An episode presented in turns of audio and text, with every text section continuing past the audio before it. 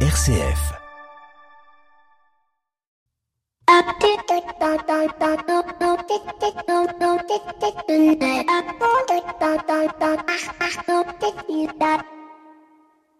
Bonjour à toutes et à tous. Pourquoi n'avons-nous pas la même attitude dans le monde numérique que dans le monde réel? En effet, il y a quelques semaines, je faisais un peu de prospection afin de solliciter quelques nouvelles collaborations pour de prochains podcasts. Et au miracle, j'obtiens une réponse de l'un de mes interlocuteurs qui semble intéressé et me propose que nous nous rencontrions. Je décide donc immédiatement d'envoyer un email afin de proposer quelques dates. Dix jours se passent, pas de réponse, je relance une nouvelle fois en me disant que peut-être cet email était tombé dans les spams. Dix jours se passent, toujours pas de réponse. Je décide enfin de passer par le biais du téléphone. J'appelle donc mon interlocuteur qui m'avait donné son numéro et là je tombe sur la boîte vocale. Je laisse donc un message auquel je n'aurai pas de réponse. Dix jours se passent, je décide de faire un dernier mail, bien que faisant face à quand même la plus grande des incorrections doublées d'ignorance et de mépris. Je fais ce dernier mail en désespoir de cause, en m'excusant presque d'être trop insistant.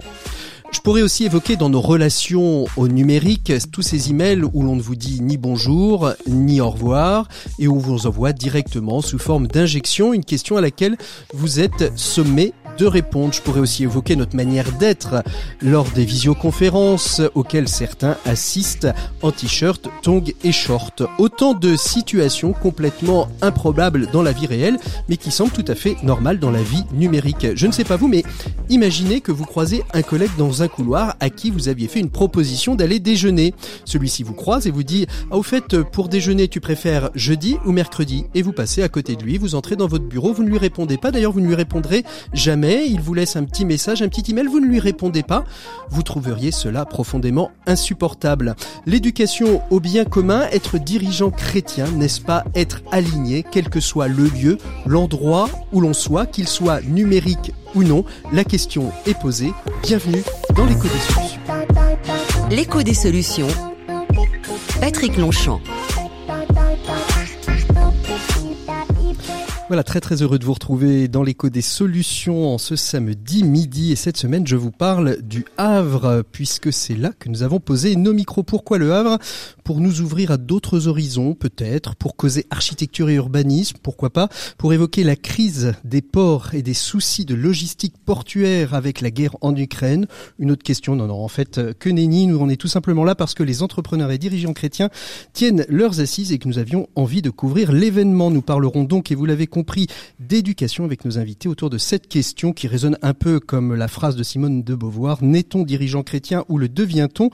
Pour m'accompagner dans ce questionnement, nous nous retrouverons trois invités euh, dans le dossier. Chrysoline Brabant, qui est coach, accompagnatrice holistique de dirigeants, de trentenaires, qui vient de sortir un ouvrage de décision de l'Emmanuel qui s'appelle La force des célibataires. Bonjour Chrysoline. Bonjour Patrick, euh, merci de nous accueillir. Je suis ravie d'être là avec vous euh, ce matin. Ça se sent, ça se sent. Et puis juste en face de moi, puisqu'on est dans des studios à l'intérieur de, de, ces docks, ce carré des docks au Havre. Régis Béjanin, euh, qui est euh, dirigeant d'une société qui s'appelle la CRAM. La CRAM travaillant dans l'efficacité énergétique. Euh, et c'est cette circonstance en ce moment, Régis. Oui, en effet, avec la crise géopolitique, on prend conscience seulement maintenant, c'est dommage. Souvent comme ça, malheureusement. Nous sommes très dépendants euh, des énergies fossiles. Et puis euh, Pierre Collignon qui sera avec nous euh, cette fois-ci dans le dossier. J'en suis très honoré. C'est la première fois, Pierre, que depuis le début de, de vos chroniques, on, on, se voit de visu. On sait par le biais du numérique. Bonjour Pierre. Voilà, ben moi je suis, je suis très content de participer à cette table ronde sur une thématique qui évidemment m'intéresse vous êtes cher. tout particulièrement. Euh, qui est celle de l'éducation. Et puis, euh, effectivement, aussi content que ça soit euh, de visu. visu, hein. on parlait de, la, vrai. on parlait dans l'édito de la, de, la, de la, problématique de la relation humaine. Vit-on la même relation aux personnes dans le numérique et dans le réel? Et j'ai l'impression que non, malheureusement. Merci donc à tous les trois. Je rappelle Pierre hein, que vous êtes directeur général de l'IRCOM à Angers. En fin d'émission, on retrouvera Maxime Dupont pour sa chronique Open Space. Il va nous emmener dans un autre univers numérique qui est le métaverse. Il l'a testé dans son entreprise et il revient pour nous sur cette question-là. Sans oublier bien sûr nos 7 minutes pour changer le monde où nous évoquerons une opération lancée conjointement par l'association Le Rasso et Agir avec les EDC qui veut permettre à des jeunes de pouvoir faire cohabiter stage et camp. Plus largement, tout engagement. C'est Philippe de Chanville, dirigeant de la société Mano Mano et vice-président de cette même association Le Rasso qui nous en parlera. Mais comme toutes les semaines, on commence avec notre invité écho de cette semaine. Il s'agit de Philippe Royer, presque ex-président des EDC. Alors, où je vous parle avec lui, nous revenons sur ces quatre années de mandat et sur la question de l'engagement. Comment a-t-il grandi dans son engagement? C'est ce qu'on voit tout de suite avec Philippe Royer. Il est notre invité écho de cette semaine. L'invité écho, Patrick Longchamp.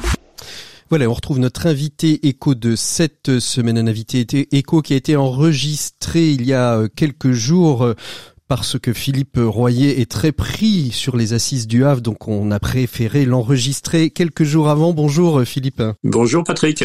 On va donc euh, essayer de faire ensemble un petit tour d'horizon parce que euh, dans les statuts euh, des EDC, le poste de président n'est valable que quatre années. Vous arrivez au terme de votre deuxième mandat de deux ans. Qu'est-ce que vous gardez, Philippe Royer, de ces deux, ces quatre années, pardon, de président des entrepreneurs et dirigeants chrétiens? Trois points. Je que je retiens. Le premier, c'est euh, d'avoir un mouvement qui a continué à se développer. On, arrive aujourd'hui à 3500 membres. Il y a 10 ans, on était 1400 membres. Donc il y a, il y a, toujours un développement du mouvement des EDC. Ça, c'est une grande joie quand on voit malheureusement d'autres mouvements chrétiens qui, qui ont plus de difficultés. Donc c'est, c'est, une grâce qu'on a au niveau du mouvement des EDC. Le deuxième point, c'est dans une phase de Covid, c'est que cette croissance et ce développement s'est fait avec des jeunes, hein. euh, des jeunes de moins de 40 ans. On a triplé le nombre de jeunes de moins de 40 ans, y compris pendant la phase Covid, là où les réunions se faisaient en visio, de manière certainement un peu moins conviviale. Et ça dit à quel point il y a un sens pour la jeunesse euh, d'être, euh, de rejoindre des ODC et de pouvoir unifier sa vie. Et le troisième point que je retiendrai comme un point majeur du mandat, c'est le développement de agir avec les ODC. nous avions pris comme troisième orientation le fait que il fallait maintenant devenir acteur du monde, d'avoir une vie unifiée, c'est bien, de poser une parole dans le monde, c'est également bien. Mais aujourd'hui, on dit souvent qu'il y a trop de spectateurs et de commentateurs et qu'il n'y a pas assez d'acteurs. Donc on s'est engagé et en quatre ans, on a négocié 85 partenariats et on a 2000 membres engagés auprès des plus fragiles et auprès des jeunes. Mmh. Alors donc euh, trois trois piliers euh, qui qui sont qui sont extrêmement intéressants. Comment comment on analyse un petit peu ce, ce développement? Vous disiez en effet qu'un certain nombre de, de mouvements chrétiens avaient plus de difficultés difficulté à recruter et à recruter des, des jeunes en particulier, au-delà de, de la volonté de, de pouvoir le faire.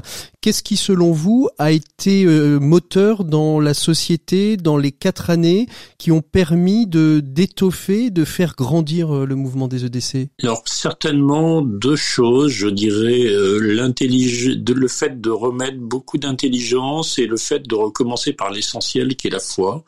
Euh, on s'est vraiment attaché à, à se dire euh, si on veut une fécondité significative, seule la fécondité divine est significative. Elle nous est annoncée dans l'Évangile à fois 30, fois 60, fois 100.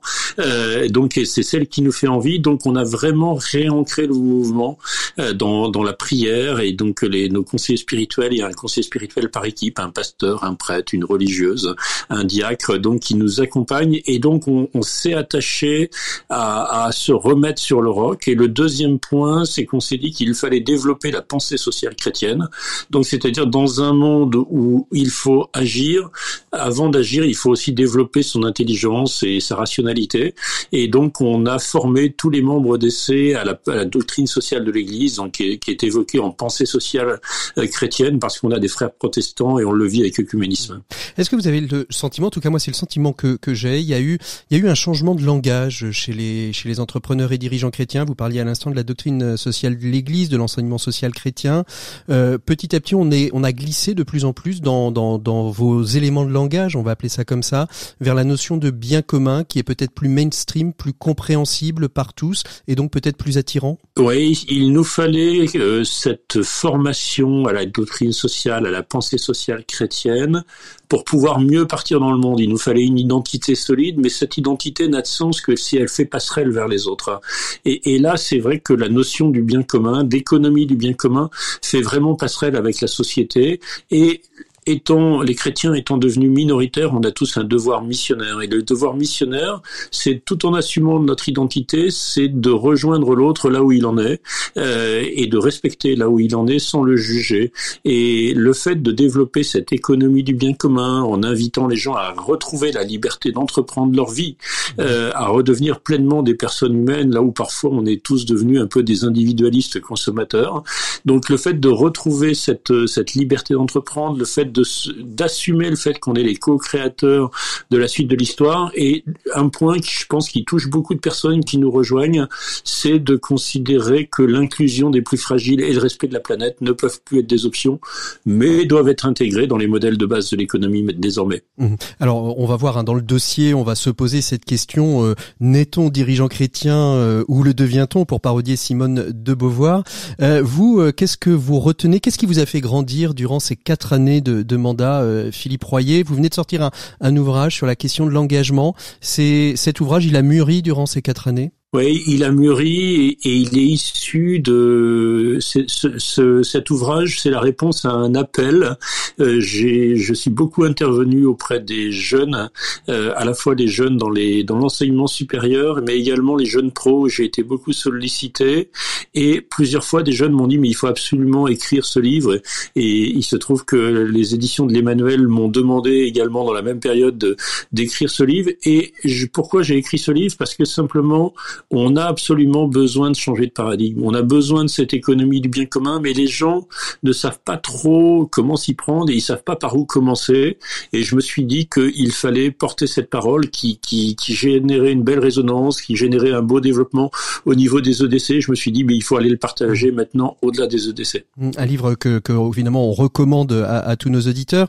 Et on voit bien d'ailleurs un, une, une, production littéraire assez intéressante entre le livre d'Hubert de Boisredon, L'esprit Souffle suis-le, qui est un témoignage d'entrepreneur chrétien qui raconte son parcours, mêlé à la fois d'entrepreneuriat et, de, et, de foi. Euh, votre livre sur l'engagement, euh, le livre sorti par les EDC, qui est aussi euh, l'humanisme dans l'entreprise. Il y, a, vraiment, on, sent qu'il y a quelque chose, il y a, y a un puits en ce moment qui, qui naît. On sent un souffle, hein. comme le dit Hubert que, que j'apprécie beaucoup, on sent un souffle.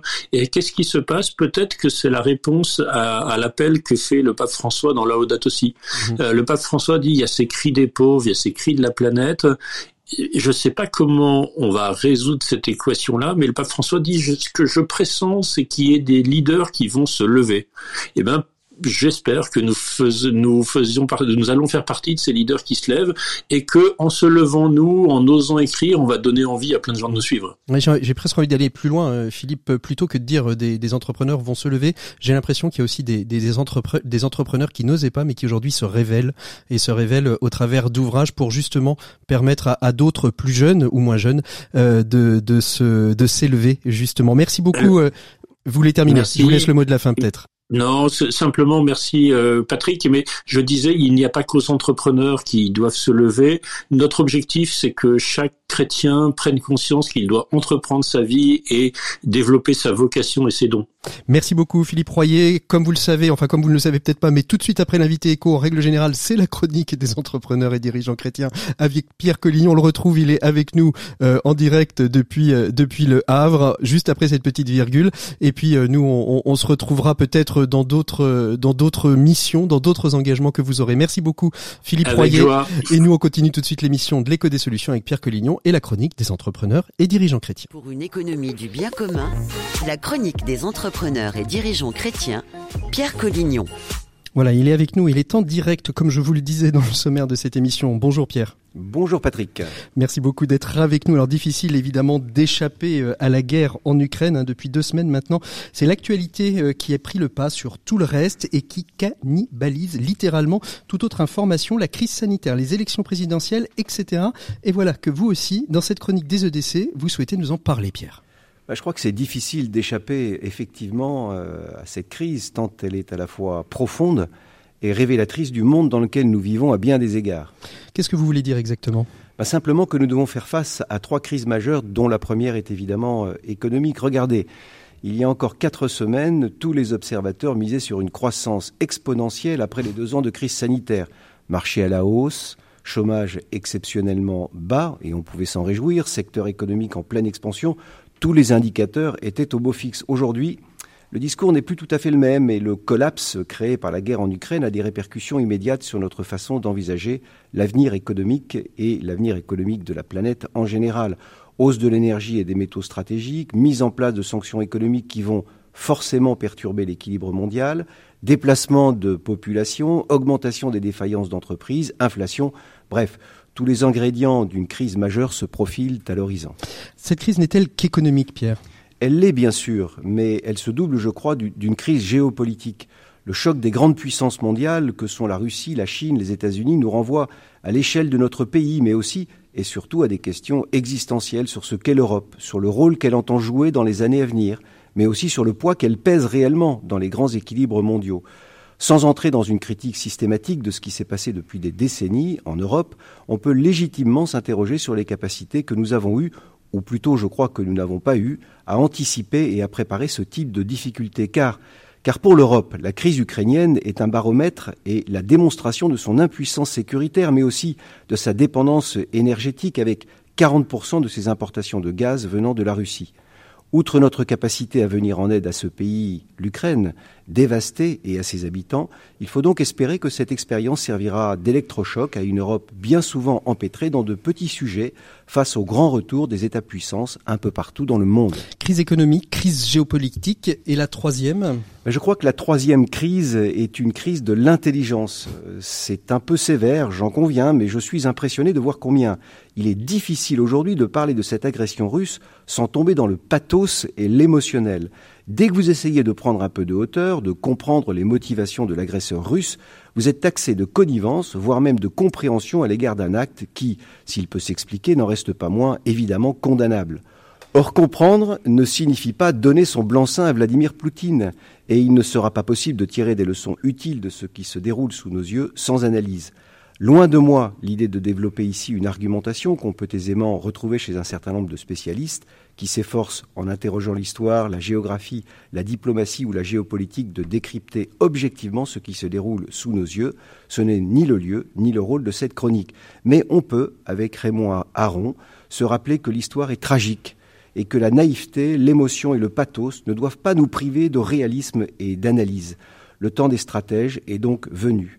Dans le monde complexe et dangereux dans lequel nous vivons, les bons sentiments ne suffisent pas et tous les dirigeants d'entreprise savent bien que le réel doit être notre maître. Merci beaucoup Pierre. On se retrouve non pas la semaine prochaine mais d'ici quelques minutes puisque vous participez au dossier. On va parler d'éducation au bien commun d'ici quelques instants avec tous nos invités. Mais d'ici là, je vous propose de faire une pause musicale avec euh, un groupe, un jeune groupe de chanteurs engagés. Il s'appelle Jamboree et il nous propose de sauver le monde.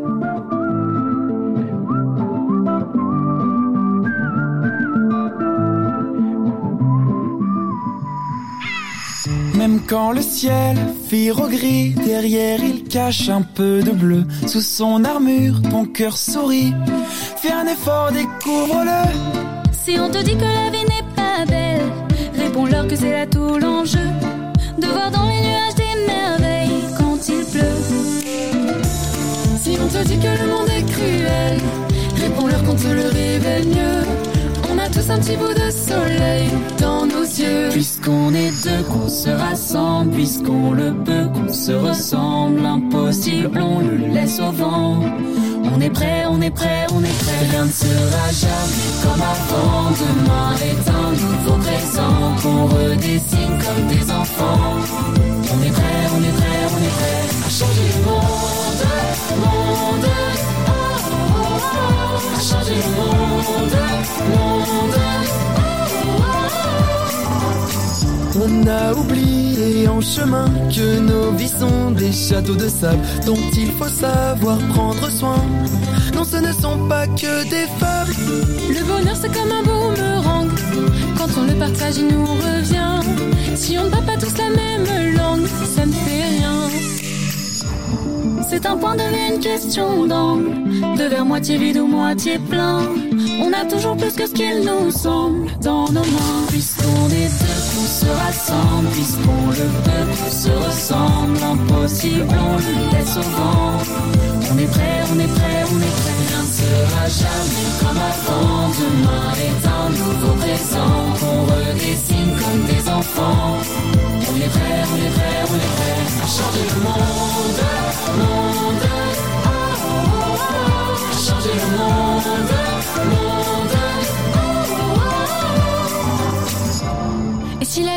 Joue des tours, c'est que c'est la règle du jeu, mais on se relèvera toujours, on fera de notre mieux. Si la nuit remplace le jour, si tous nos rêves prennent feu, ce qui nous sauvera, c'est l'amour. Puisqu'on est deux, qu'on se rassemble, puisqu'on le peut, qu'on se ressemble, impossible, on le laisse au. On est prêt, on est prêt, on est prêt à changer le monde, monde,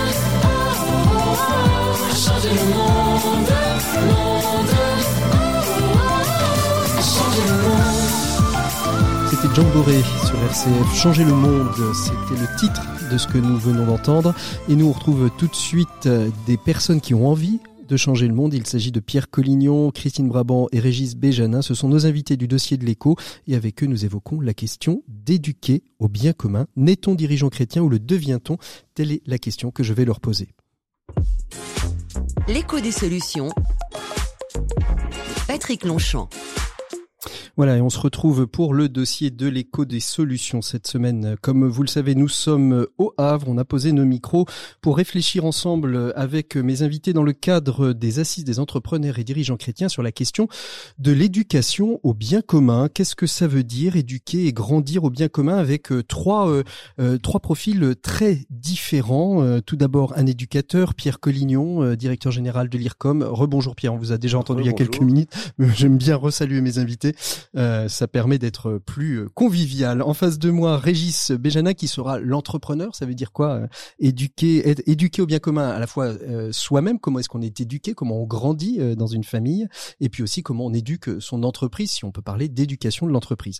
Et puis à ma à ma droite, à côté de, de vous, Régis, Chrysoline Brabant, qui est coach certifié, psychothérapeute, auteur, autrice pardon du livre ou auteur. D'ailleurs, que- qu'est-ce que vous préférez? Auteur, Auteur. avec un E. Auteur avec un E, très bien. Alors, auteur avec un Euh, du livre La force des célibataires. Vous accompagnez beaucoup de dirigeants d'entreprise et vous nous direz euh, comment justement euh, ce bien commun prend corps ou ne prend pas corps et comment il pourrait prendre corps pour les faire grandir. On verra ça avec avec vous, en tout cas avec tous les trois, trois regards complètement différents. Et on va commencer avec euh, ce- cette première question. Euh, Peut-être vous, euh, Pierre euh, Pierre Collignon, le, le bien commun, euh, c'est quoi pour chacun d'entre vous? C'est quoi le, le bien commun? Quelle définition vous lui donnez? Je disais à, à- à Philippe Royer euh, dans, dans l'invité écho, est-ce que c'est pas une manière pour les EDC de rendre plus audible la notion de doctrine sociale de l'Église pour le rendre plus mainstream? Euh, Qu'est-ce que c'est que le bien commun Rapprochez-vous bien du micro ou rapprochez votre micro. Qu'est-ce que c'est que le bien commun pour moi Euh, C'est cet, euh, cet indicateur finalement que euh, je suis heureux et, et, et que ceux avec lesquels je travaille, ceux avec lesquels je suis et avec qui je co-construis quelque chose le sont également. Euh, J'aime bien cette parole de, de Benoît XVI hein, qui dit le bien commun, c'est à la fois le, le bien de chacun, de chaque personne, et en même temps le bien de tous. Et d'où vous parlez, c'est-à-dire en tant que directeur général de, de, de, de l'IRCOM, le bien commun, vous le définissez comment dans le, le groupe que vous, euh, que vous dirigez, Pierre? Ben, Je pense que on peut on peut reprendre aussi un peu cette euh, Cette phrase de Benoît cette, XVI cette phrase de, de Benoît XVI. En fait, euh, euh, dans une école comme la mienne, dans un établissement d'enseignement supérieur comme le mien, l'idéal en quelque sorte, c'est que euh, chacun se sente à sa place, avec cette capacité à, à donner, euh, j'allais dire, la, la pleine mesure de ses talents, euh, et en même temps que euh, la communauté y trouve son, son bien, parce que précisément, comme chacun peut s'y exprimer, eh bien, la communauté se sent euh, encore plus dans ce dans ce bien-là. Et pour vous, euh, Régis Béjanin, euh, d'où vous parlez, c'est-à-dire en tant que dirigeant d'entreprise, la notion de bien commun, qu'est-ce qu'elle signifie pour vous? Alors, pour moi, elle signifierait euh, d'abord le, le bien commun au sein de l'entreprise. C'est euh, ce, le, ce qui est en commun pour l'entreprise. Euh, donc, euh, c'est euh, la capacité des collaborateurs à travailler sur un, un projet collectif, cette capacité aux collaborateurs de pas travailler uniquement pour eux-mêmes, mais pour le projet collectif de l'entreprise.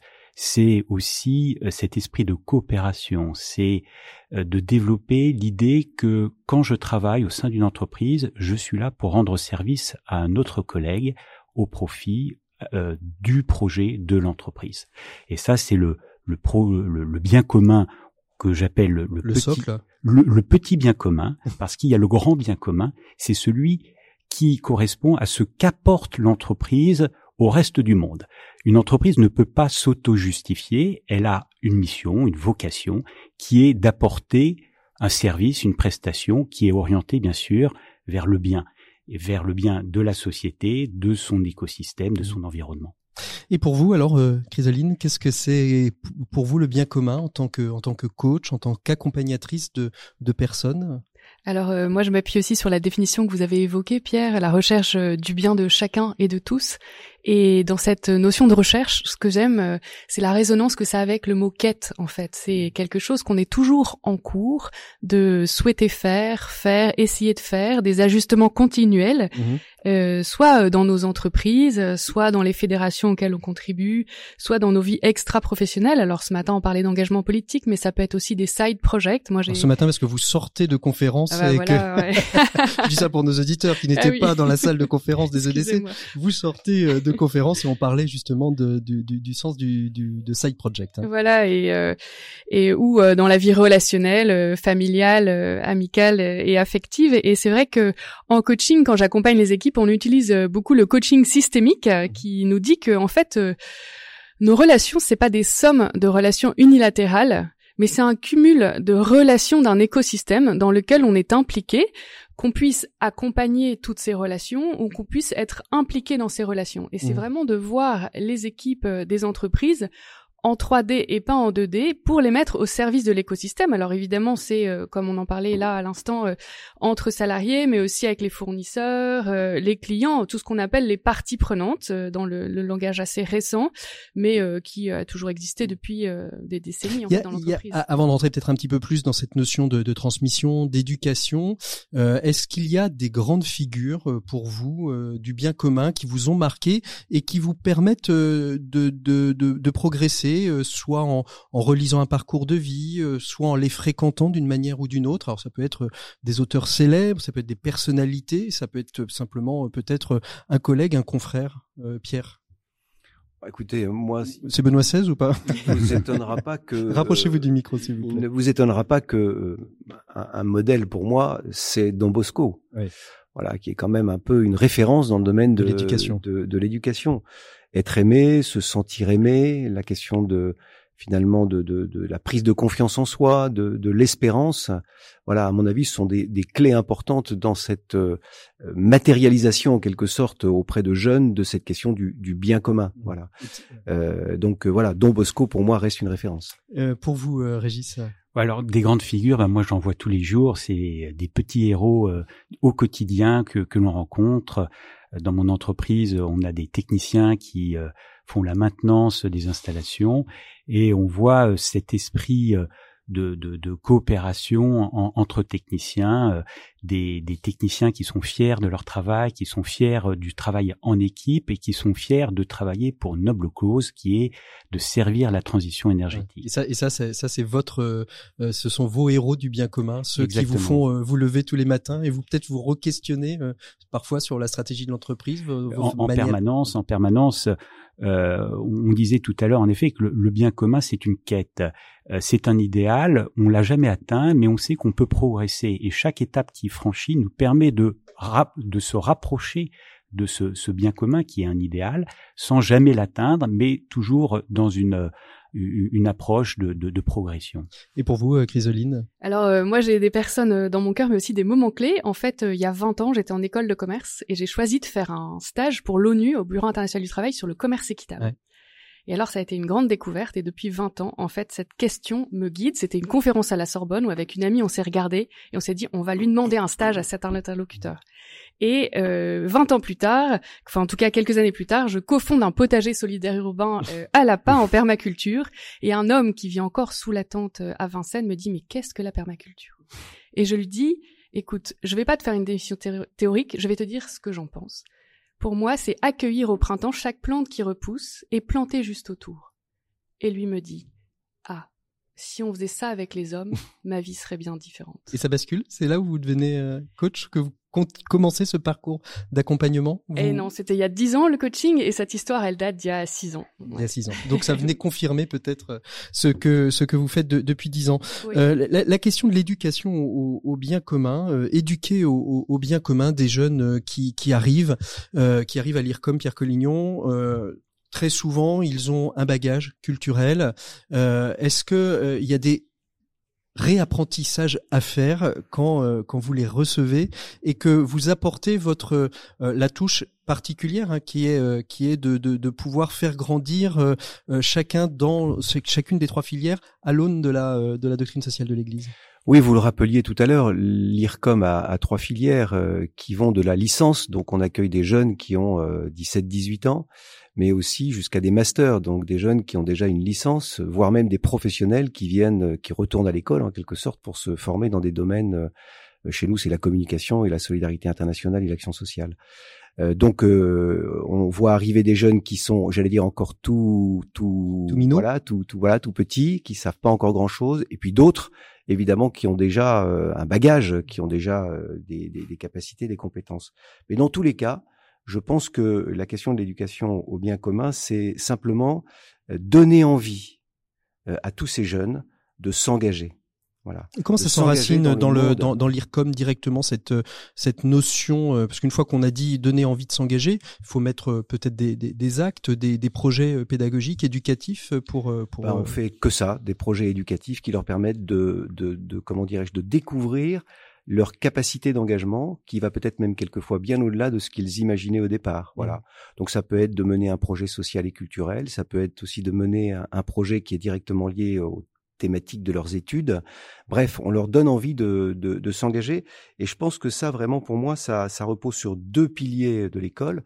La première, c'est euh, le premier, pardon, c'est la capacité finalement à, à, se connaître, à mieux se connaître. Voilà, on peut pas s'engager en confiance dans le monde si on n'a pas confiance en soi. Donc ça, c'est la première chose.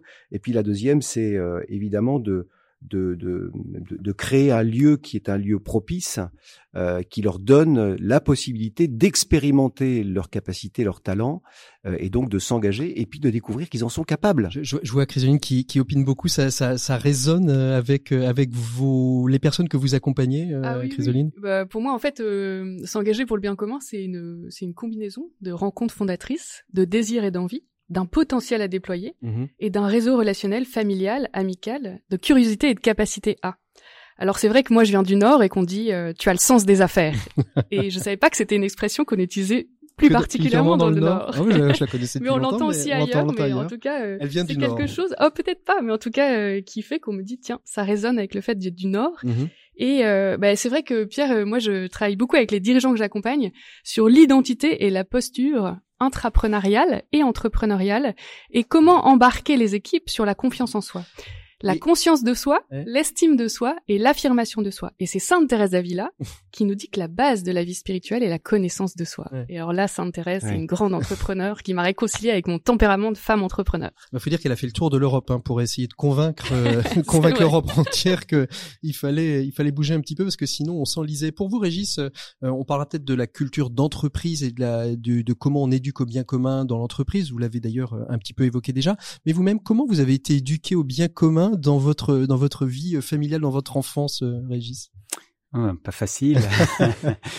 euh, bah, je, je, pense que le, le, le bien commun, c'est aussi euh, d'accepter de donner. Hein. Euh, quand on privilégie le bien commun, on privilégie le bien de la communauté, et c'est c'est une école où on commence à à, à s'oublier, à oublier et à mourir un petit peu pour au, profit euh, de, la, de, la, communauté.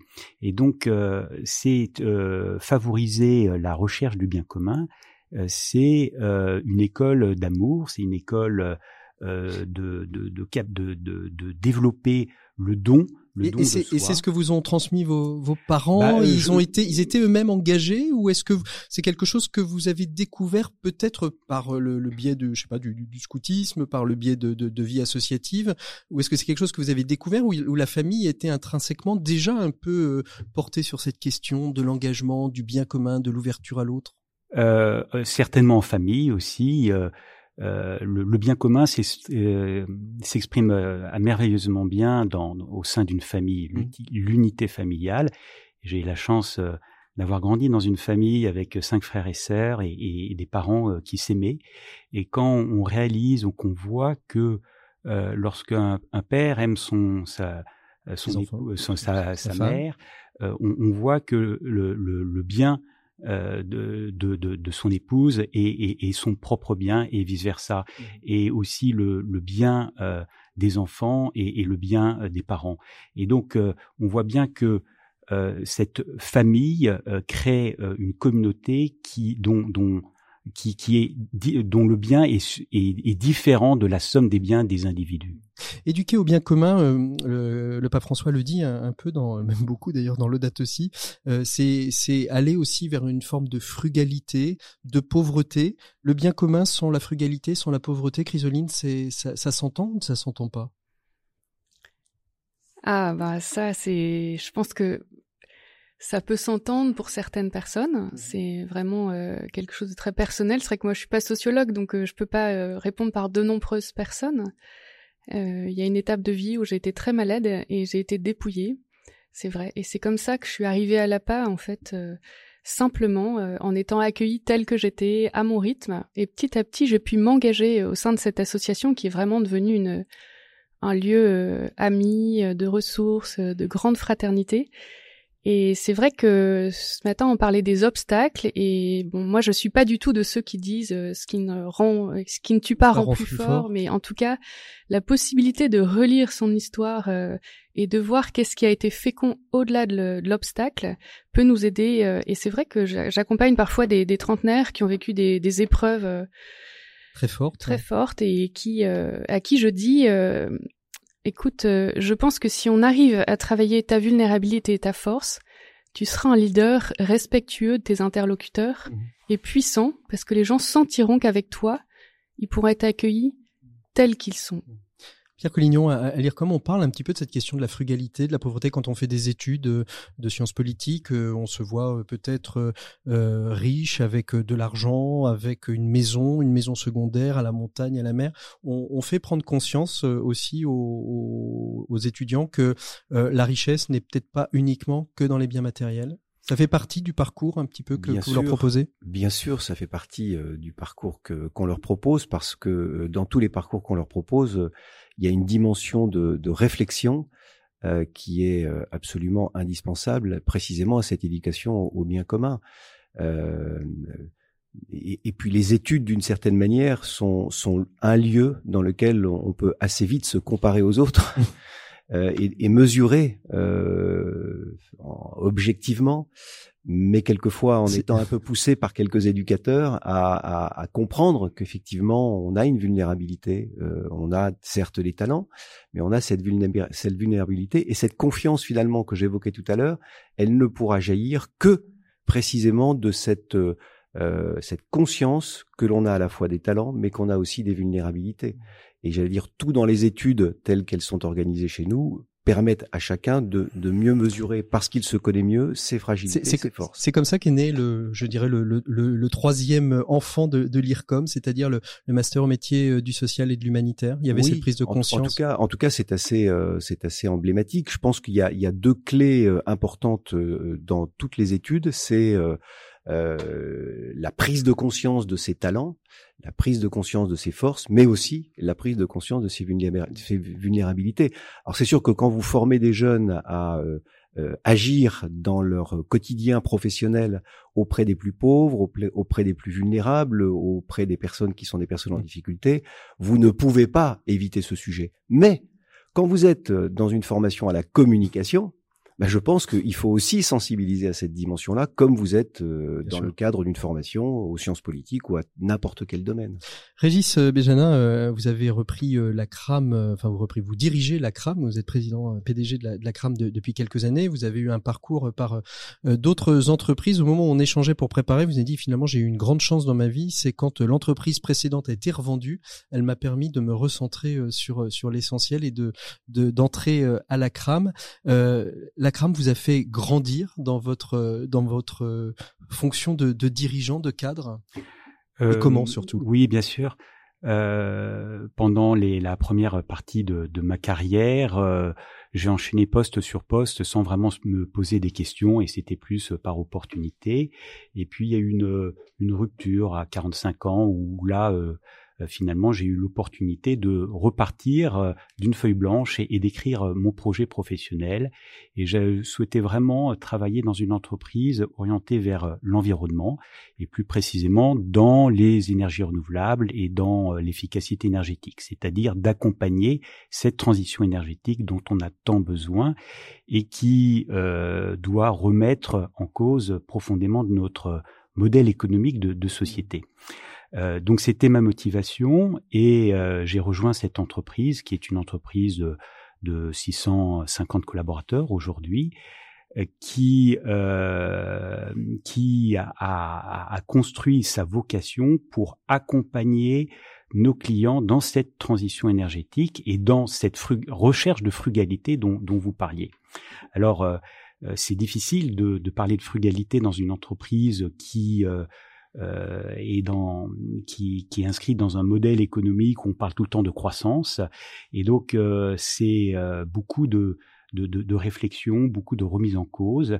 Et ce qui est important, c'est, euh, et on le disait tout à l'heure dans la séance plénière des EDC, c'est de se fixer un cap. Et, et, et ce cap, euh, nous l'avons défini en, en, formulant de façon très précise la vocation de l'entreprise. Cette vocation qui se dégage un petit peu de, de, de, de nos compétences, de nos métiers, mais qui est vraiment la source, l'énergie profonde de tous les collaborateurs au service de, euh, de l'entreprise elle-même, de, de, de l'entreprise, mais surtout de, la portion du monde dans laquelle nous sommes. Et, et, et c'est très important vis-à-vis des collaborateurs de définir la vocation comme un, un, ce que l'on apporte aux autres pour rappeler que l'entreprise est un espace de don, de gratuité, et seul le don peut nous aider à transcender euh, nos, nos, nos, nos, égoïsmes. Thématique qui vous est chère, Pierre, la question du don, euh, du don dans le domaine du travail et du leadership. Hein. Exactement, oui, oui, c'est, ça fait partie des, des travaux de recherche. J'ai oublié de préciser qu'à l'IRCOM, on a un laboratoire de, de recherche, recherche, avec un certain nombre de, de docteurs qui font de, de, la recherche. Et une des thématiques sur lesquelles on est très engagé, c'est la question effectivement de la gratuité et du don, euh, parce que euh, d'une certaine manière, je, je l'exprimais tout à l'heure, si on veut éduquer au bien commun, on, on essaye de donner aux jeunes l'envie de s'engager, mais derrière, il arrive tout de suite une question s'engager pourquoi et comment? Voilà. Et là, je pense que là, il y a des vraies questions et la question du don et de la gratuité est au cœur. Chrysoline, don, gratuité. Alors ça, ça, ça, doit résonner chez vous en tant, en tant que coach. Je suppose que quand les gens arrivent, ils sont, ils sont pleins de questionnements et euh, votre, votre travail, euh, c'est de leur permettre de euh, rayonner au travers de leurs questionnements afin de pouvoir euh, réorienter leur vie, raisonner, partir ailleurs, confirmer. Ouais, ça peut être les deux. En fait, j'aime beaucoup votre question, Patrick. Euh, j'avais envie d'apporter euh, ce matin ma pierre à l'édifice en parlant de la juste place.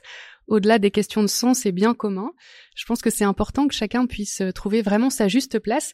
Et je voulais vous donner un exemple d'un bah alumni oui, mine trentenaire qui était directeur des opérations à la PHP en contexte de Covid. Donc il a vraiment fait un travail PHP et en contexte courageux de Covid, et admirable. Enfin, en tout cas, remarquable dans ce qu'il a pu et dans ce contexte si éprouvant. Et en même temps, au cours du coaching, il m'a dit je rêve d'être médecin. Et là, je lui ai dit euh, bah moi, je pense que quand on a un rêve, il faut y aller. Il faut y aller.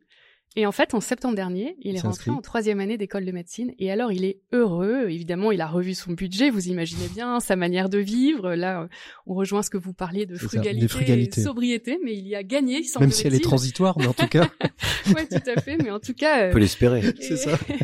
c'est très très beau de, de, de voir comment il, il s'accomplit dans ce projet-là et euh, c'est encore une fois une question d'identité et de posture. C'est ça, toujours une question d'identité et de posture. Allez, on arrive, euh, on, on, se l'était dit avant de commencer, ce sera court, eh bien c'est normal. On arrive au bout euh, de cet échange. Juste une petite question peut-être euh, que je pose à tous mes invités depuis le début du mois de mars. C'est moi président dans les 100 prochains jours. Qu'est-ce que vous auriez envie de faire les uns et les autres? Et pas forcément en vue du bien commun, enfin en vue du bien commun si vous voulez, mais pas forcément dans la thématique de cette de cette de cette émission. Qu'est-ce que vous voudriez faire, Pierre, si vous étiez président et que vous aviez 100 jours pour mettre en place une mesure vous semble bah, essentiel je, je, pense que il y a euh, une des mesures, beaucoup de mesures, donc pas une mesure, mais beaucoup de mesures à prendre dans le domaine de l'éducation. Mm. Voilà, l'éducation, euh, je pense que euh, soit dans l'enseignement primaire, secondaire et supérieur, ça n'est pas simplement une assimilation de, de connaissances, une, une accumulation de connaissances. de, de- de connaissances, voilà.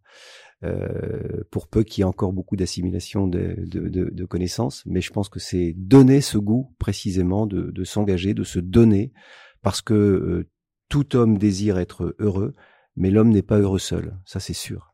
Pour vous, Régis, si on terminera avec vous, euh, Chrysaline. Alors euh, moi je parlerai de transition énergétique et écologique. J'aurai, euh, euh, je, je lancerai un, un programme euh, avec euh, une politique euh, de transition énergétique sur 30 ans, avec des investissements euh, Vous voyez long terme, hein, le long terme, c'est important, mais vous avez raison, vous avez. Inévitablement, c'est bien le drame de notre situation, c'est que les mandats politiques ont une durée de 5 ans et les programmes que nous devons euh, mener sont sur une durée de 30 ans. C'est ça. Voilà. Et donc, euh, bien sûr, il y a des, des, des propositions euh, techniques à mettre en œuvre, mais aussi euh, un changement profond de modèle économique. Et le mot de la fin pour vous, Chrysaline. Bah, moi, écoutez, euh, j'irai avec mon cœur et je lui demanderai d'être à l'écoute des petites voix du système euh, français et de permettre à chacun de contribuer à sa juste place et donc de mettre en place un grand coaching collectif des Français pour qu'ils s'épanouissent euh, Mais Après, vraiment. après le grand débat permanent, on aura le grand coaching collectif. Merci beaucoup à tous les trois d'avoir été nos invités du dossier de l'éco des solutions. On retrouve tout de suite Maxime Dupont euh, pour sa chronique Open Space. Aujourd'hui, il a testé pour nous le métaverse. On le retrouve tout de suite juste après ça. Open Space, Maxime Dupont.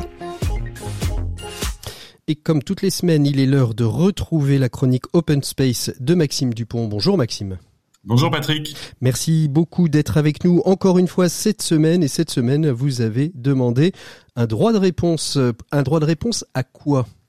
Oui Patrick, un droit de réponse à moi-même, puisqu'il y a quelques semaines, je vous avais fait ici un tableau du métaverse peu réjouissant, et je voudrais donc, dans ce droit de réponse, donner suite à cette chronique en faisant amende honorable. Eh bien Maxime, je suis, je suis ravi de vous accorder ce, ce droit de réponse à vous-même. C'est assez rare pour le souligner. Euh, vous vous êtes donc trompé sur le métaverse? Oui, je vous avais dit que cette innovation consistant en un monde virtuel qui allait aspirer nos vies, vies dans lesquelles nous ne serions plus que des avatars, était déprimante. Eh bien, j'avais tort. J'ai en effet eu la chance la semaine dernière de me prêter à l'expérience du métaverse au bureau, et je peux donc vous dire, les yeux dans les yeux, plutôt euh, la bouche dans les oreilles, comme vous voulez, et en toute honnêteté, que c'est encore pire que ce que je pensais. Je m'étais donc trompé dans les grandes largeurs. C'est bien plus horrible que tout ce que j'avais imaginé. Alors, ra- Racontez-nous un, un- un petit peu euh, en quoi tout cela est si horrible. Alors je vous décris la scène, euh, vous êtes invité, vous arrivez dans une grande salle vide et on vous annonce qu'on va créer votre avatar. Alors on vous prend en photo et vous voilà affublé d'un visage en 3D qui vous ressemble vaguement, mais surtout qui euh, fait peur à n'importe qui. Je pense que le principe utilisé par ce logiciel est de transformer chaque personne en soi-même en beaucoup plus laid. Et comme si euh, cela ne suffisait pas, votre avatar n'est constitué que d'un buste surmonté de votre visage en beaucoup plus laid donc. Et vous voilà donc homme-tronc. Puis vous vous munissez d'un casque 3D que vous enfilez sur votre tête et vous voilà projeté dans un monde virtuel avec d'autres avatars, d'autres hommes et femmes, vos collègues, dans lesquels vous les reconnaissez donc, vos co- collègues, sauf qu'ils sont beaucoup plus laids. Et en plus, ce sont des hommes et des femmes troncs. Alors l'expérience euh, peut aller recommencer, je suppose, parce que une fois qu'on a contemplé la laideur de ses collègues, encore plus laid peut-être que d'habitude, euh, vous avez expérimenté la chose. Oui, alors la première chose à faire, c'est d'apprendre à se déplacer dans l'espace. Alors c'est ça, c'est c'est ça qui est absolument prodigieux pour vous déplacer dans l'espace de ce monde virtuel. Il ne faut surtout pas bouger en vrai. Si vous bougez en vrai, vous rentrez directement dans votre collègue qui est muni du même casque qui est juste à côté de vous. C'est la collision, c'est le drame. Il faut donc appuyer sur un joystick que vous avez dans la main pour vous mouvoir sans surtout bouger un seul orteil. Effet immédiat, l'ankylose guette rapidement. Et puis quand je dis euh, évoluer dans ce monde virtuel, c'est un bien grand mot.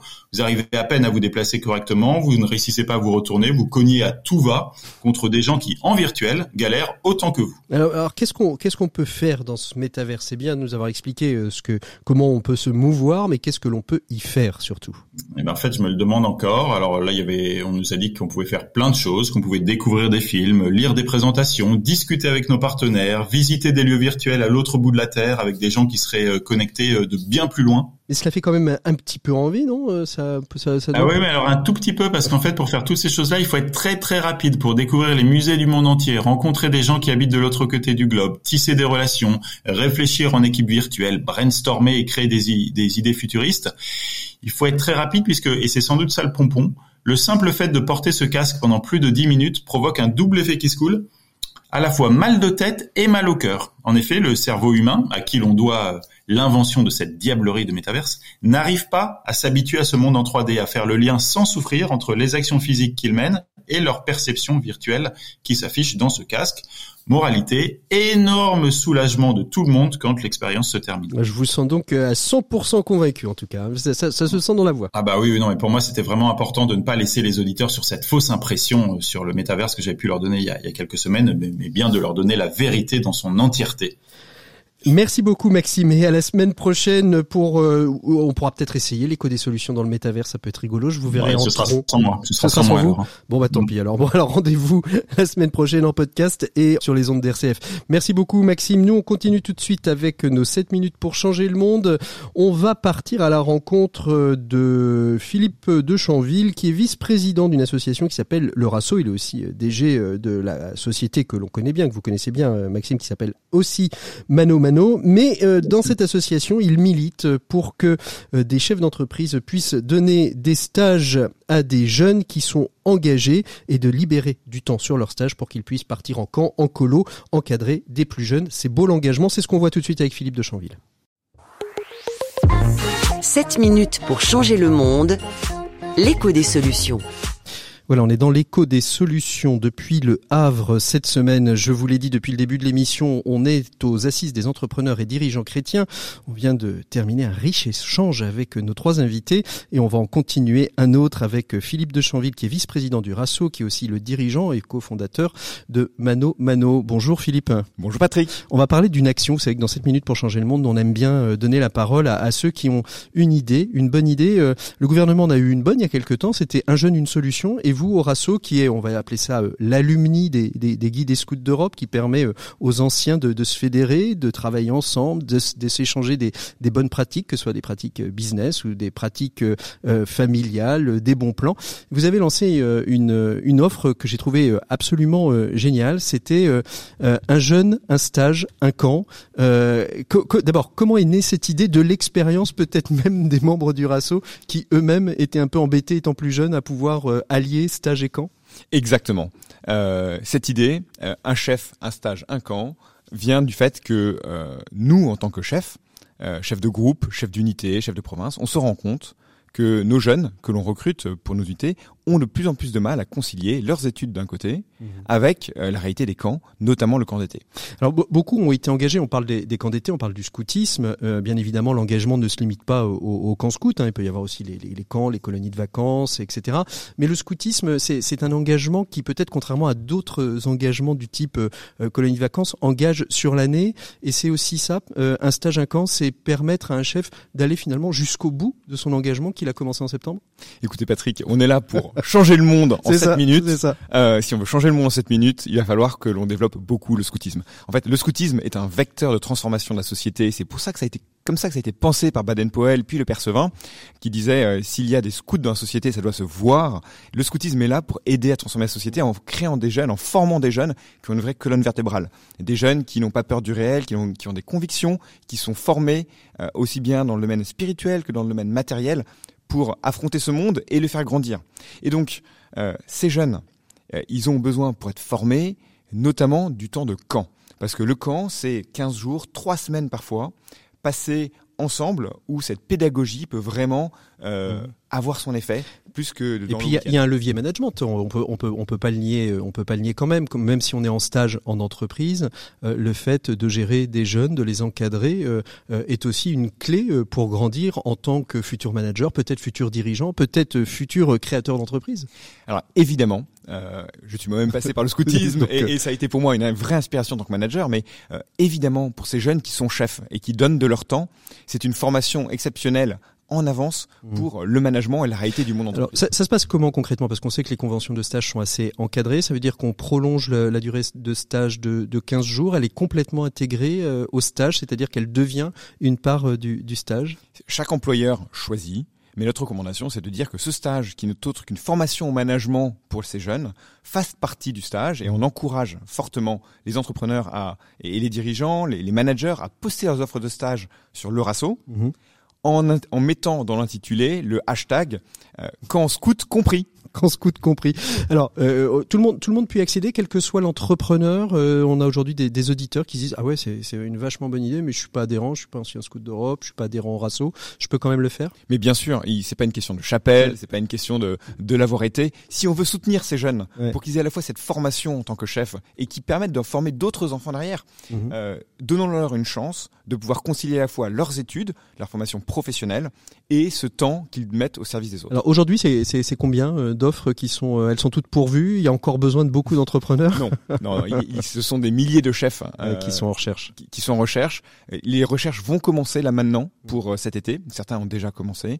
Euh, des offres qui permettent de concilier le camp euh, et euh, le, le, Le, le stage, l'activité Ouais, professionnelle, l'activité euh, professionnelle. intéressante, qui est exactement ce que cherche le jeune pour se former, parce que il faut pas qu'il fasse de compromis ni sur l'un ni sur l'autre.